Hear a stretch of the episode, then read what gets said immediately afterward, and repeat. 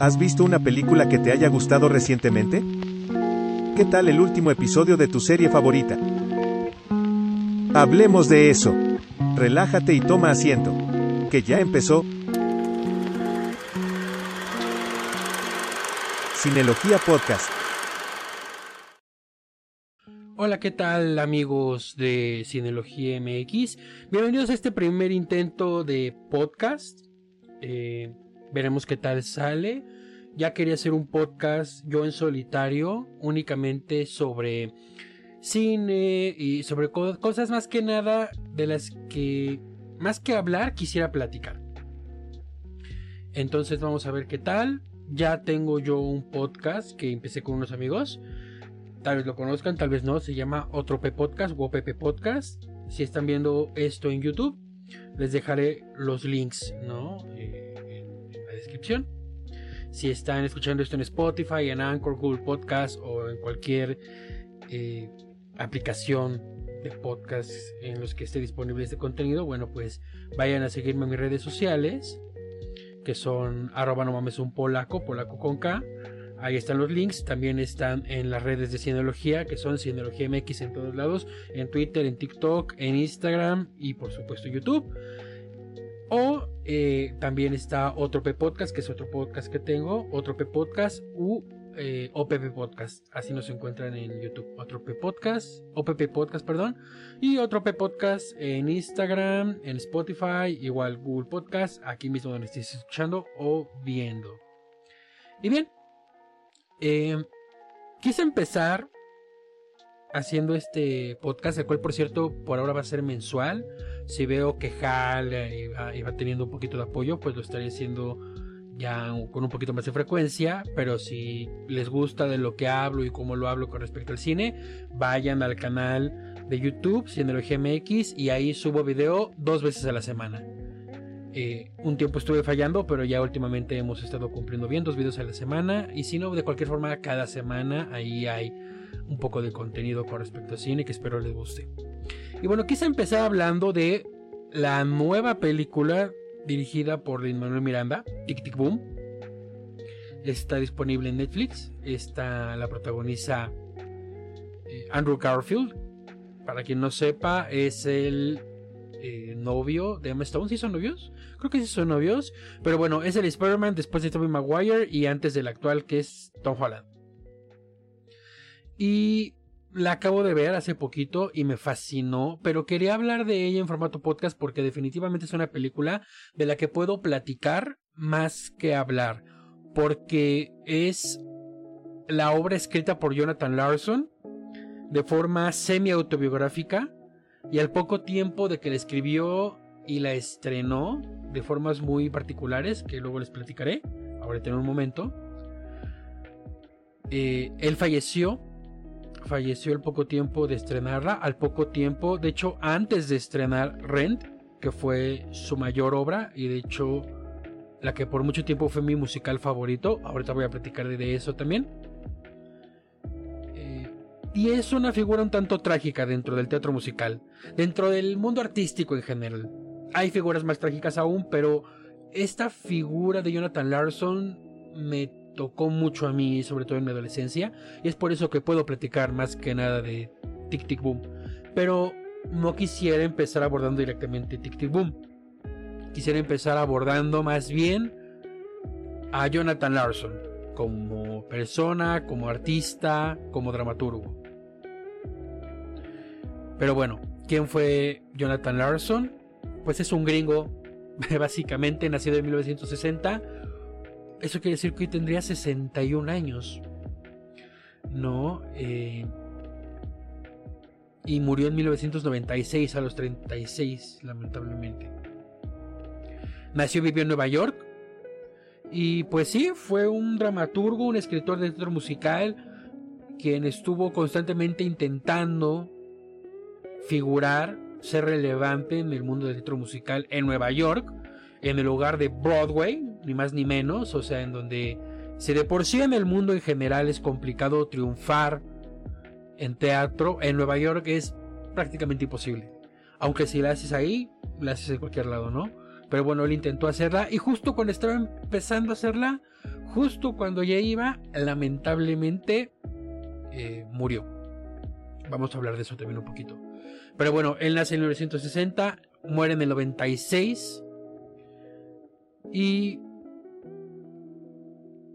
eh, estuvo mucho tiempo intentando eh, destacar en el mundo teatral de Nueva York, no lo lograba y justamente Tic Tic Boom habla un poquito de esa faceta de su vida, de cómo estuvo intentando y habla específicamente de cómo fue escribir su primera obra intentando venderla.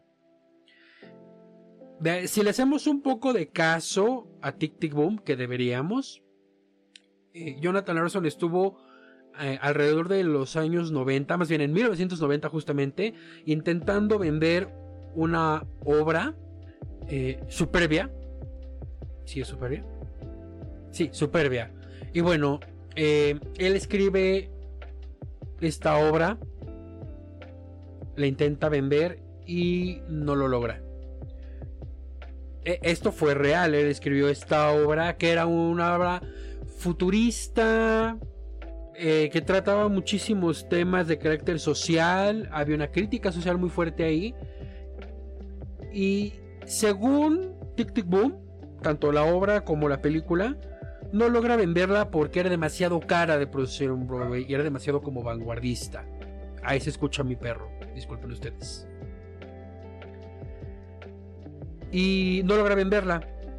Pero ya desde ahí se notaba en Jonathan esta idea o este afán por hacer crítica social o por reflejar la realidad social que por lo menos él vivía. Hay una parte de Tic Tic Boom. Nunca vi la obra original, evidentemente. Eh, llegué a escuchar un poco del soundtrack porque pueden escuchar el soundtrack tanto de la obra original como de la película en Spotify. Se los recomiendo muchísimo. Ambos son excelentes. Y Tic Tic Boom hay una parte en la que habla eh, sobre la trama de Superbia y habla de esta onda de que los ricos y poderosos comparten su vida mientras que el resto los ve enajenados en sus pantallas. Y es un poco de lo que son las redes sociales el día de hoy, cómo vemos a cierto grupo de personas presumir sus privilegios o disfrutar sus privilegios y el resto de nosotros los ven.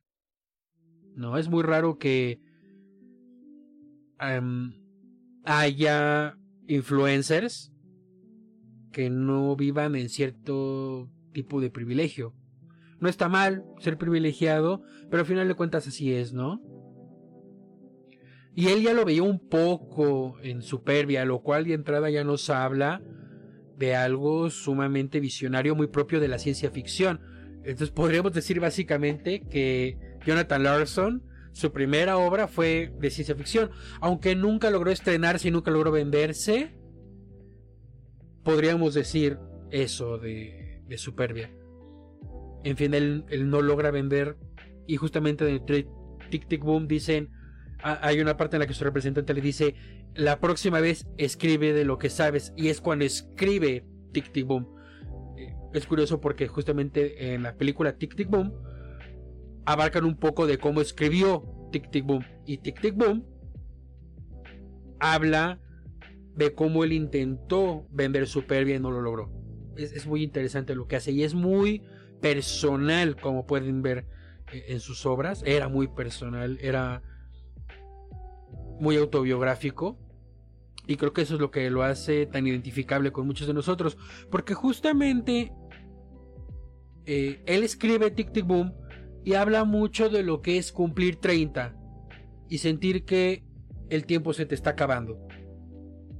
Y es muy autobiográfica la, obra, porque de hecho de ahí toma muchas cosas para hacer su más grande obra, más conocida que fue Rent, que ahorita voy a eso. Eh, pero Tic Tic Boom es un poquito más apegada a lo que él realmente vivió. De hecho, él mismo protagoniza la obra, él como personaje como actor lo llegó a ser, pero ahorita vamos a eso.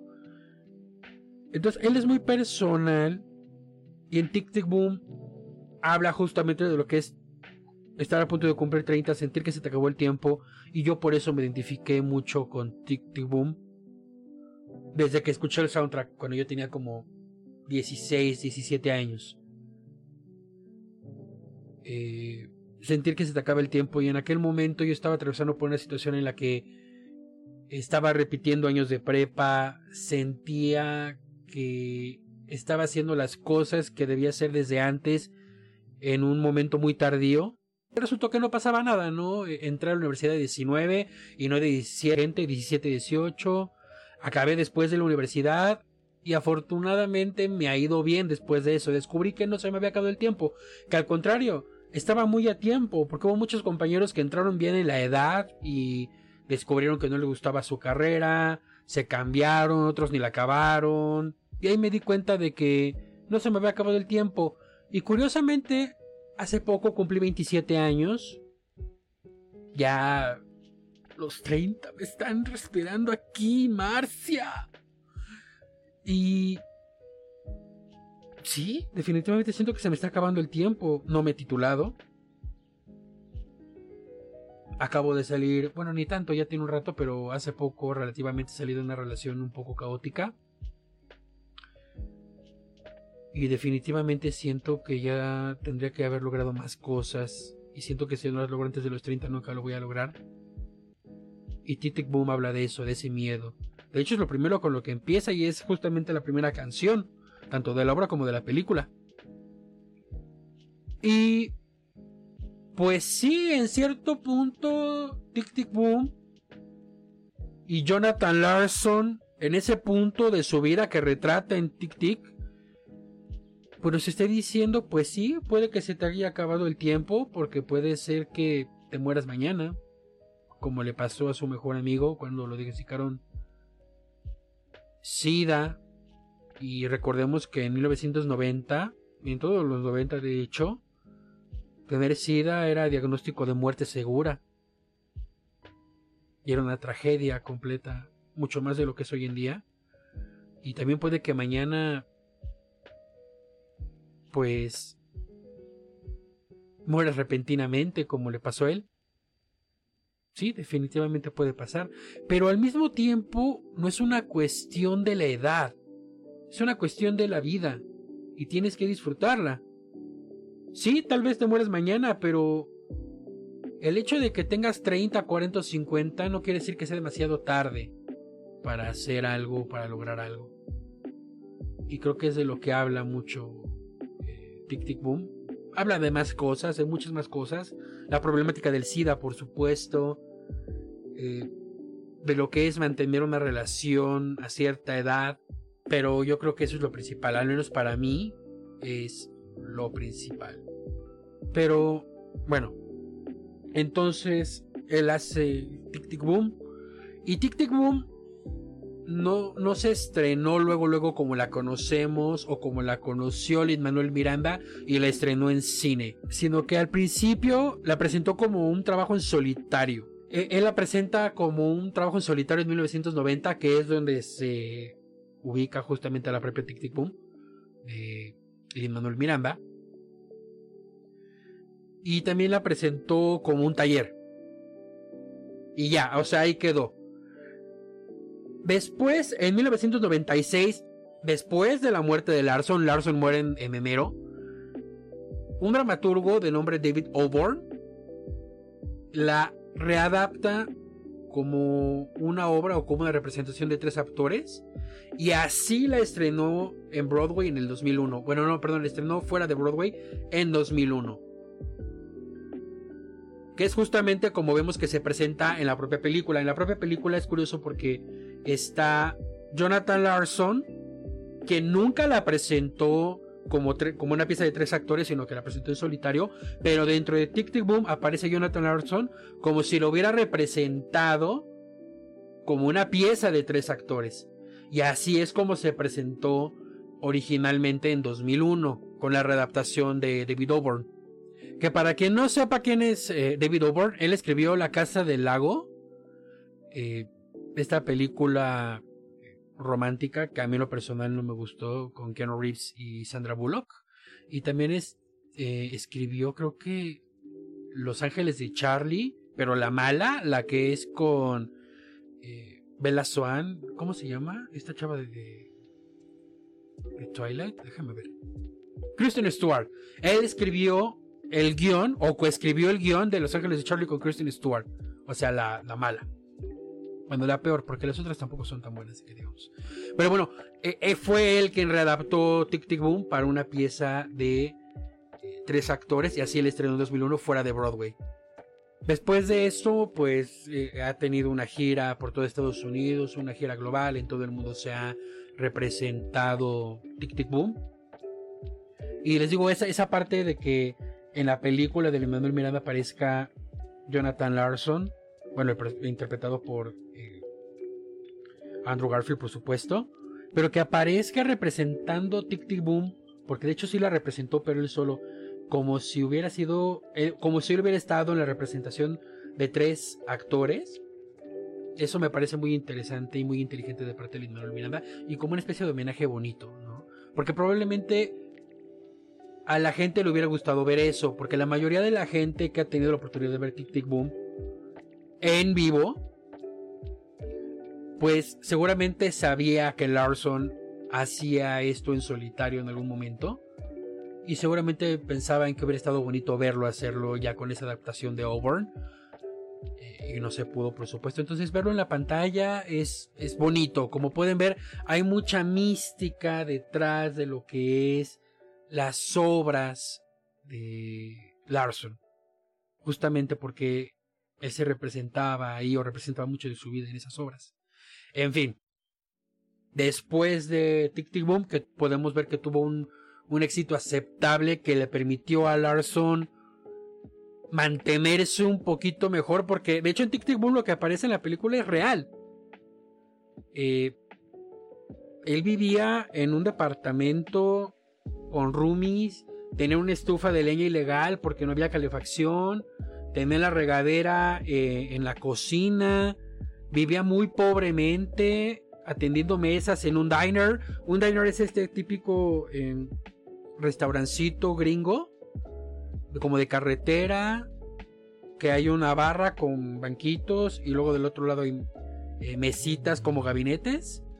Eso es un diner. él, trabajaba en uno de esos para poder sobrevivir. Y eso lo representa en Tic Tic Boom, colocándose él como parte de su vida ahí, pero también lo representó después en Rent. Entonces, con Tic Tic Boom, representando todo eso, él logra mantenerse un poquito mejor. Y entonces escribe Rent.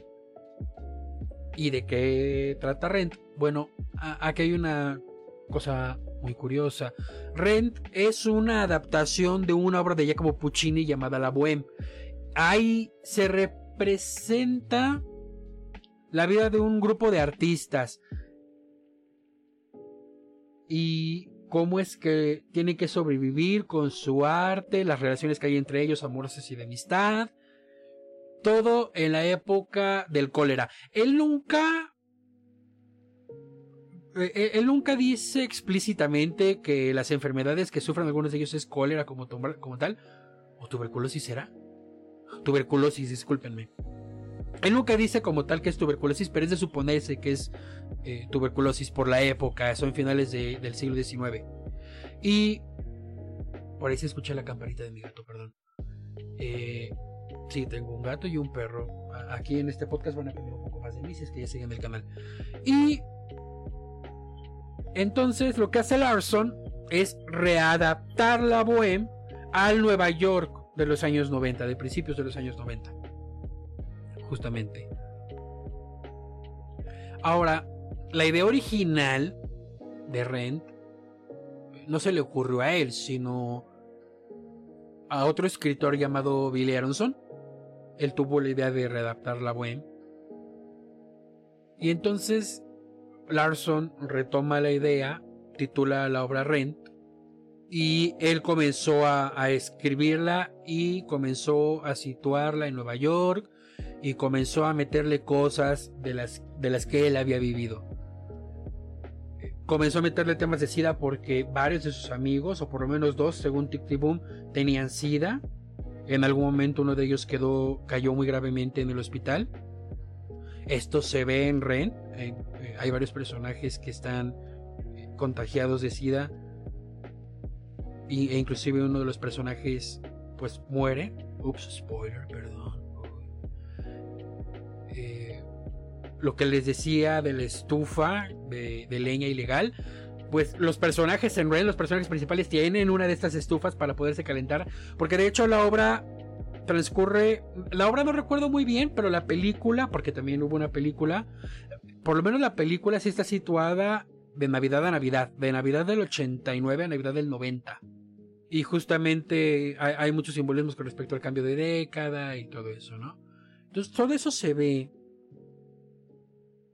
todos estos aspectos de la vida personal de Larson se ven fusionados con las referencias a la Bohème de Puccini. De hecho, uno de los principales temas de, la obra es la bohème, y justamente habla mucho de,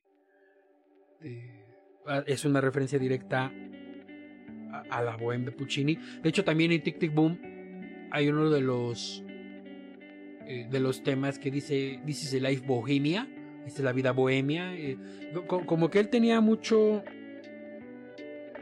mucha esta fascinación por la vida bohemia, que en un momento más voy a eso, porque ahorita estoy hablando de, cómo fue su vida y sus obras, y después moví un poquito el análisis y todo eso. Y bueno, él, logra escribir justamente Rent. Luego, em, bueno, en sí Rent comenzó como lectora dramática en el 93 en un taller de teatro, ahí mismo en Nueva York. Él siempre estuvo en Nueva York, nunca salió de ahí. Y luego eh, se volvió una producción de estudio que duró tres semanas. Y ya, o sea, hasta ahí se quedó. Eh, se siguió trabajando el texto, pero mm, no se presentó, no se montó para el público, sino hasta el 95. En el 95 comienzan a prepararla y en enero del 96 ocurre justamente lo, más trágico. Eh, es enero, falta una semana para el estreno, eh, estaban en, uno de los ensayos y, Jonathan se, desmaya. Lo llevan al hospital y le dicen que se había intoxicado. Y ya, lo dejaron ir a, su casa. Y justamente una de las cosas curiosas es que lo que se estaba ensayando en el momento que, en el que se desvaneció fuera What You Own, que es una canción que habla sobre morir al final del milenio. Después Vuelve a ocurrir lo mismo, más o menos lo mismo, él se vuelve a desvanecer. Y los médicos le dijeron pues que tenía gripa, una gripe. Y de nuevo. Eh, lo dejaron pasar. Y entonces llega el 25 de enero del 96, un día antes de, del primer pase privado, oficial, es como un preestreno, por llamarlo de alguna manera. Era el último ensayo un periodista fue a, entrevistarlo y justamente era el, primer centenario de la Bohème. No, había sido planeado para que se estrenara de esa manera o que, o que se hiciera el primer pase privado de esa manera. No estaba planeado, fue una muy feliz coincidencia simplemente. Y el periodista alabó la obra, le dijo que iba a ser todo un éxito. John regresa a su casa y puso agua para el té y murió. Al parecer parecía del síndrome de Marfan, eh, lo que derivó en un aneurisma de aorta. ¿Qué es un aneurisma de aorta? Eh, esto sí lo voy a leer totalmente de Wikipedia. Al parecer es una dilatación localizada que produce una debilidad de la pared de la arteria o de la aorta, más bien es una cosa de la aorta. Al parecer su aorta no estaba muy débil y pues caput. Al parecer eso es lo que, lo que le pasó, derivado de eh, el síndrome de Marfan, que es una enfermedad del tejido conectivo que afecta a distintas estructuras, incluyendo el esqueleto, los pulmones, ojos, el corazón y los vasos sanguíneos. Es decir, él tiene un síndrome que le afectaba al corazón, principalmente. Específicamente la. De eso se murió. aquí no somos médicos. Pero bueno, él murió de eso. Y pues eso fue lo que pasó. Al poquito tiempo se estrenó Rent. Fue un éxito global que él no pudo presenciar porque había fallecido. Estuvo 12 años representándose y justamente todo el tiempo la obra tuvo este de por sí la obra es pesada porque sí se trata el tema de la discriminación por el VIH, la sentencia de muerte que prácticamente se representa, adicción a las drogas, pobreza, diferencia de clases. Es una obra complicada de ver, tiene mucho humor, pero es humor negro, es complicada. Debería entender todo lo que hay por ahí. Es, es una obra trágica, a final de cuentas, y se vuelve aún más trágica cuando ves todo esto. A final de cuentas. Y pero bueno, la obra tuvo un éxito arrollador. Y eso provocó que, bueno, se estrenó fuera de Broadway y esto provocó que, bueno, en abril del 96 se pasara a representar en Broadway, donde estuvo hasta el 2008. Durante estas eh, representaciones, durante todos estos 12 años de éxito que tuvo, por supuesto, hubo cambios de... Eh, pues hubo cambios de reparto y todo lo que quieran. Y en 2005 se lleva a la gran pantalla de la mano del enorme Chris Columbus. Que para quien no sepa, Chris Columbus fue el director de las dos de Mi Pobre Angelito, las dos primeras de Harry Potter. Y ya. Así como relevante, creo que es todo lo que tiene Chris Columbus. Y él llevó a la gran pantalla justamente Ren con gran parte del elenco original de la obra.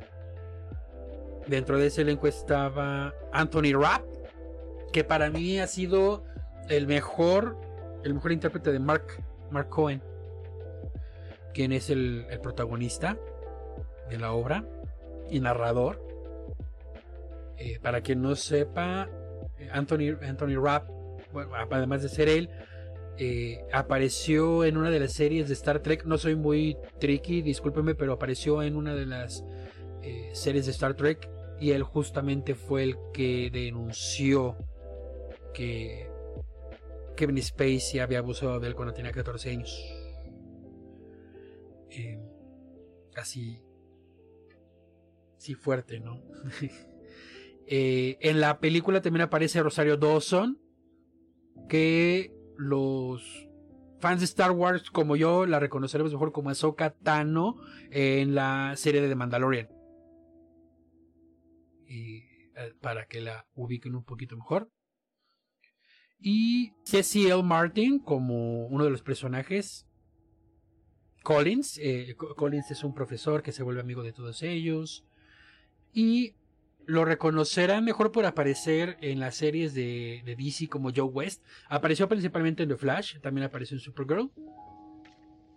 Eh, pero él es Joe West y él aparece en, Eh, él apareció en la obra original, me parece, de Rent y aparece justamente en la película de Chris Columbus. Y es maravillosa. Déjenme ver, creo que la pueden encontrar en Netflix. No, al parecer no, se puede encontrar ya en ninguna plataforma de streaming, salvo en Prime para alquilar o comprar. Yo, les recomendaría que, lo hagan, que la alquilen o la compren. La verdad es que sí vale la pena. De hecho, yo creo que lo voy a hacer. Porque justamente es una, es una muy buena película. No le llega a la obra, por supuesto. Pero es una excelente película. Y es, yo la considero una película navideña. Al igual que Duro de Matar. Así. Eh, porque justamente les, repito, va de, Navidad a Navidad, ¿no? Y es una excelente película. Y a mí me llega mucho porque justamente está este ambiente como de una gran multitud de personalidades y de opiniones y de formas de ver la vida y el amor y, todo. y, de vivir el amor justamente y la sexualidad y el arte vemos un grupo de amigos muy heterogéneo en ese aspecto. Tenemos personas desde lo más tranquilas hasta las cosas más extravagantes que se puedan tener, pasando por múltiples identidades de género o, orientaciones sexuales y todas conviviendo de una forma muy estridente, muy caótica, pero a la vez con tanta armonía, amor, compañerismo, amistad, con tanta alegría que a mí me recuerda mucho a las épocas de prepa y de universidad, porque mm, al menos no, sé ustedes, Pero yo en mis épocas de universidad, porque yo estudié una carrera social que fue ciencias políticas, justamente pasaba eso. Sobre todo en las fiestas, ¿no? E-, éramos tantas personas con opiniones, posturas y personalidades tan dispares y tan distintas, pero que convivíamos de una manera muy armónica. Había pedos, por supuesto, pero en general era muy bonito. Y me recuerda mucho eso y sobre todo la forma de ver el arte. Yo en algún momento estudié música, sobre todo en la prepa, cantaba. Y es muy bonito. ¿No? Y, justamente en ese momento fue cuando llega Renta a mi vida, tanto como obra como, como película. Y yo me identificaba mucho con esa parte. Eh, el protagonista, su, su novia lo deja por otra mujer, cosa que de hecho me pasó a mí en prepa. Eh, ahorita somos muy buenos amigos, ese chavo y yo, pero me pasó. Yo me identificaba mucho con Mark, el protagonista, ambos usamos lentes, ambos usamos lentes más bien. Eh, somos muy retraídos, nos fascina el cine, de hecho él, es director de cine, yo pues por algo estoy haciendo este podcast sobre cine, entonces yo me, yo me identificaba mucho con él, pero también me identificaba con su compañero Roger por la parte de la música, yo tocaba la guitarra, me fascinaba el rock. Y, y, es una obra con la que todos nos podemos identificar en algún punto de nuestra vida, definitivamente mucho la pena verla. Si no, por lo menos la, la película de 2005. Luego en 2008 se acaba la obra, ya no se monta más. Justamente en 2008 vuelve a ganar por ahí un Tony con otro elenco. Hay una presentación del Tony en la que justamente se presenta el elenco original de Rent y luego aparece el elenco de ese momento. Perdón, aparece primero el elenco de ese momento de Rent y luego aparece el elenco original de Rent y juntos cantan Seasons of Love, que es la canción más conocida de la obra. Y es maravilloso. También hay una presentación de 1996 original de Rent en los Tonys, justamente. Que recordemos que Tony premia únicamente Broadway. Así que eso nos habla de la calidad de la obra. Y es muy bonito de ver, ¿no? Y en 2008 se acaba la obra. Y la última presentación justamente eh, está grabada. Eh, la encontraba, antes la encontrabas en Netflix, ya no está. Pero creo que todavía se puede encontrar completa o casi completa por clips en YouTube búsquenla, vayan a verla, vale mucho la pena, es maravillosa. También reaparece ahí el elenco original y es muy bonito y es muy emotivo. Y, me fascina, eh, es muy emotivo y casi lloro, casi siempre que la veo. Si no es que lloro, inclusive he llorado, es muy bonito. Y de ahí, del 2008, que fue el último que se hizo como grande con respecto a la obra de Jonathan Harrison, brincamos 13 años después, al 2021, Lin Manuel Miranda, que es el escritor de las letras y del guion de, y la música de Hamilton, que es básicamente el musical de Broadway más exitoso en la historia. Eh, también es escritor de In Heights, que en su momento la estrenó él también en Broadway y hace poco la eh, estrenó en cine la adaptaron al cine. Vayan al canal de YouTube, ahí tengo la crítica de In Heights, con un, digamos que la adaptó con un resultado poco contundente. Tuvo una participación en la nueva película de Mary Poppins, con un resultado poco contundente nuevamente. Eh, escribió la música de Moana con un resultado muy contundente como Hamilton. Acaba de escribir la música de Encanto, que no la he visto, ya pronto tendré justamente la reseña del canal de YouTube. Por eso vayan y suscríbanse al canal de YouTube, por favor. Y ahora nos trae eh, eh, su debut como director de cine con Tic Tic Boom. Yo al principio cuando, cuando me dijeron, ah, es que es este Tic Tic Boom y es la obra autobiográfica y todo eso, yo pensé que él iba a, reescribir todo el, eh, todo el guion y, todas las canciones. Y afortunadamente no lo hizo. Desde el principio eh, noté que seguía siendo muy rock, como era la razón, la razón era totalmente rock. Y afortunadamente conserva eso la película no, le mueven a, las partituras originales, todo es totalmente Larson. Y es muy interesante ver cómo un escritor de música y obras de Broadway mm, se mete a hacer algo de otro escritor de obras y música de Broadway y cómo lo aborda y, y, sobre todo cómo lo hace fuera del teatro, sino en el cine, eso ya como ejercicio es bastante bueno. Y el resultado es muy contundente digamos que Luis Manuel Miranda ah, a veces tiene cosas no malas, pero sí poco relevantes, poco destacables, pero hay veces en las que nos da cosas como Hamilton o como Tic Tic Boom. Me encantó, me fascinó. Repito, yo nunca, yo nunca había podido ver la, la obra. No sé si hay clips en YouTube. Jamás me he molestado en buscar. Bueno, si, si lo hay, véanlos. Pero el, el soundtrack sí se podía encontrar al menos en aquellos años en YouTube. Y actualmente está en Spotify tanto el de la película como el de la original. Creo que sí, yo lo dije. Pero bueno, lo repito. Lo repito para que vayan a, a, escucharlos. Pues son muy buenos los dos. Y Y, repito, la obra habla de, esta idea de llegar a cierta edad y sentir que se te acabó el tiempo. Y lo estoy sintiendo. Sin embargo, también con respecto a eso rescato una obra de, Guillermo del Toro en la que dijo que nunca se había sentido más acabado y más jodido y más que se le había acabado el tiempo como a los veintitantos. Y, que ahora que tenía cincuenta y tantos se puede decir que no, que hay un chingo de tiempo todavía. Pero definitivamente John en Tic Tic Boom y en su vida real, a punto de llegar a los 30, siente que se le había acabado el tiempo. Yo siento que estoy ahí. Y si en algún momento en una crisis de edad durante la adolescencia Jonathan Larson me rescató, es muy curioso que ahora en 2021 él regrese a mi rescate con, con Tic Tic Boom. Es como si él antes de morir hubiera dejado lo suficiente o lo necesario para sacarme a mí y a muchísima gente de una crisis de identidad que llega con la edad. Y, es, increíble, es maravilloso y, y, no tengo más que agradecerle profundamente a él y a Lin Miranda la realidad es que en su momento Hamilton también me voló la cabeza y ahorita me está ayudando a repensar muchas cosas de mi vida.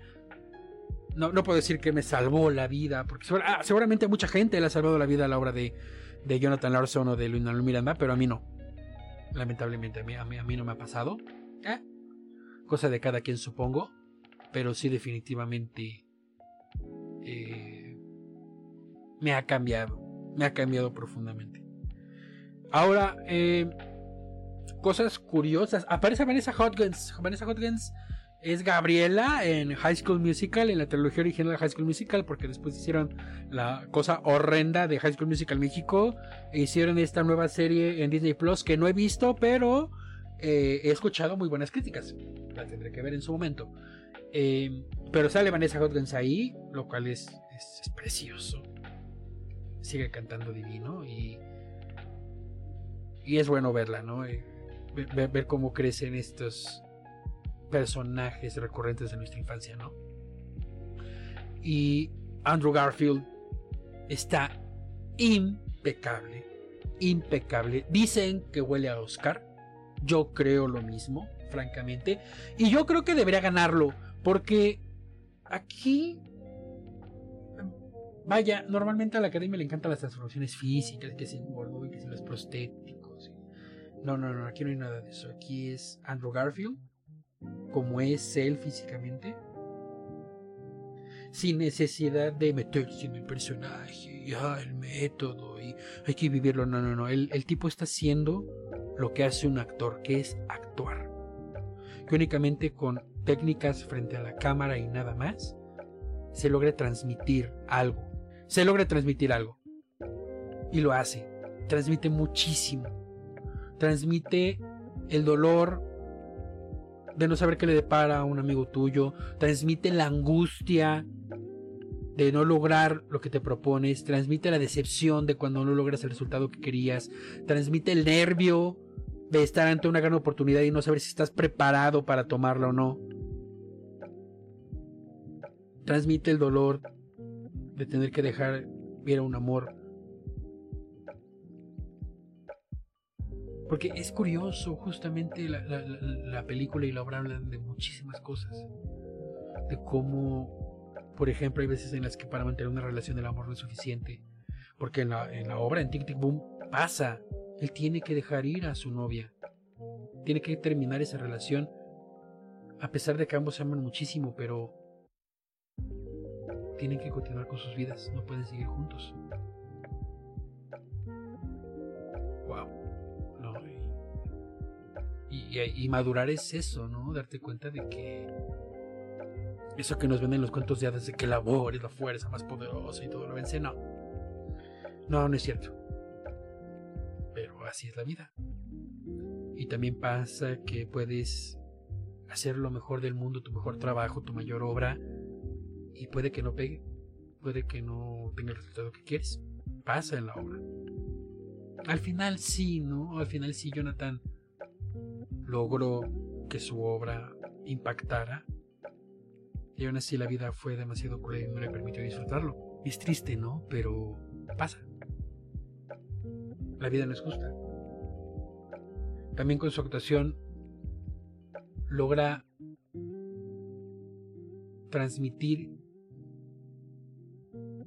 lo que es sentir que se te acabó el tiempo, pero también la enorme alegría de pasar esa frontera de la edad que tú sientes que es como un time's up, como una alarma de no más, y darte cuenta de que ahí no acaba el camino, sino que hay aún más camino. El enorme paz y el enorme alivio que se representa y la enorme ilusión que es enfrentarse a eso. Es curioso porque a lo mejor estás a punto de cumplir 30 o estás a punto de llegar a una edad crucial y tú sabes eso, que no es el fin de tu vida, que puedes hacer muchas cosas más, pero no puedes evitar sentir miedo e incertidumbre ante algo que parece ya la cima de la montaña y que vas a llegar y que no pasa nada, sí puede ser frustrante a pesar de que sabes que no es así. Yo creo que lo único que nos queda es sobreponernos y llegar a, la meta. Solo así nos vamos a quitar el miedo de continuar eso es lo que a mí me dejó Tic Tic Boom. Una gran, gran, gran película. Las actuaciones, la, dirección de Lin Manuel Miranda es impecable, es maravillosa. La forma en la que la narra, justamente haciendo una la representación. Por un lado, está haciendo la representación de Auburn del 2001 a tres actores, pero colocando ahí a Larson como si él hubiera hecho así la obra, cuando no fue así. Eso de entrada ya es interesante y es maravilloso y representa justamente el respeto del conocimiento que tiene el Manuel Miranda de una figura como Larson. Y se agradece mucho que lo trate de esa manera. Yo llegué a creer que Lin Manuel Miranda ya estaba como cegado por su propia figura porque es lo más grande de lo grande que hay actualmente con respecto a música para medios audiovisuales y con respecto a lo que tiene que ver con teatro y musicales en general, y uno creería que abordaría justamente Tic Tic Boom desde esa arrogancia. Y no, lo hace con un respeto muy grande y muy profundo. Y a los que llevamos mucho tiempo siguiendo a Larson, o al menos revisitando su obra constantemente, nos parece algo de agradecer y algo de admirar. Y ojalá se lleve un premio a la altura. Se lo merece la película, se lo merece eh, justamente Andrew Garfield. Y ojalá, ¿no? Y, sea una forma de aparecer o de premiar el hecho de que aparezca en la nueva película de Spider-Man, porque esperemos que aparezca. Dios bendito, ojalá aparezca en la nueva de Spider-Man No Way Home. Ahí se escucha mi perro argumentando que por favor si lo haga. Y nada más. Espero que se hayan entretenido con toda la historia de Jonathan Larson, que a mí me encanta, me fascina. Espero que lo hayan disfrutado. Ahí está mi perro nuevamente escuchando. Eh, lo están escuchando ustedes. Y si no quieren que se escuche mi perro, sino que esto esté completamente aislado y bien adaptado a poder hacer un podcast, por favor apoyen esto, compártenlo por todos lados, eh, eh, síganlo, vayan al canal de YouTube, suscríbanse, síganme en Twitter, en todos lados. Me encuentran en Twitter como arroba nombres un polaco, polaco con K. Eh, MX, así encuentran ambos en Twitter, Instagram, TikTok, en YouTube, recuerden, y todo lo necesario. Y así podremos hacer que hacer esto para que yo pueda ganar dinerito y adaptar, insonorizar, tratar acústicamente, un mejor micrófono, un mejor eh, set. Y así podrán ustedes tener un eh, contenido de mejor calidad.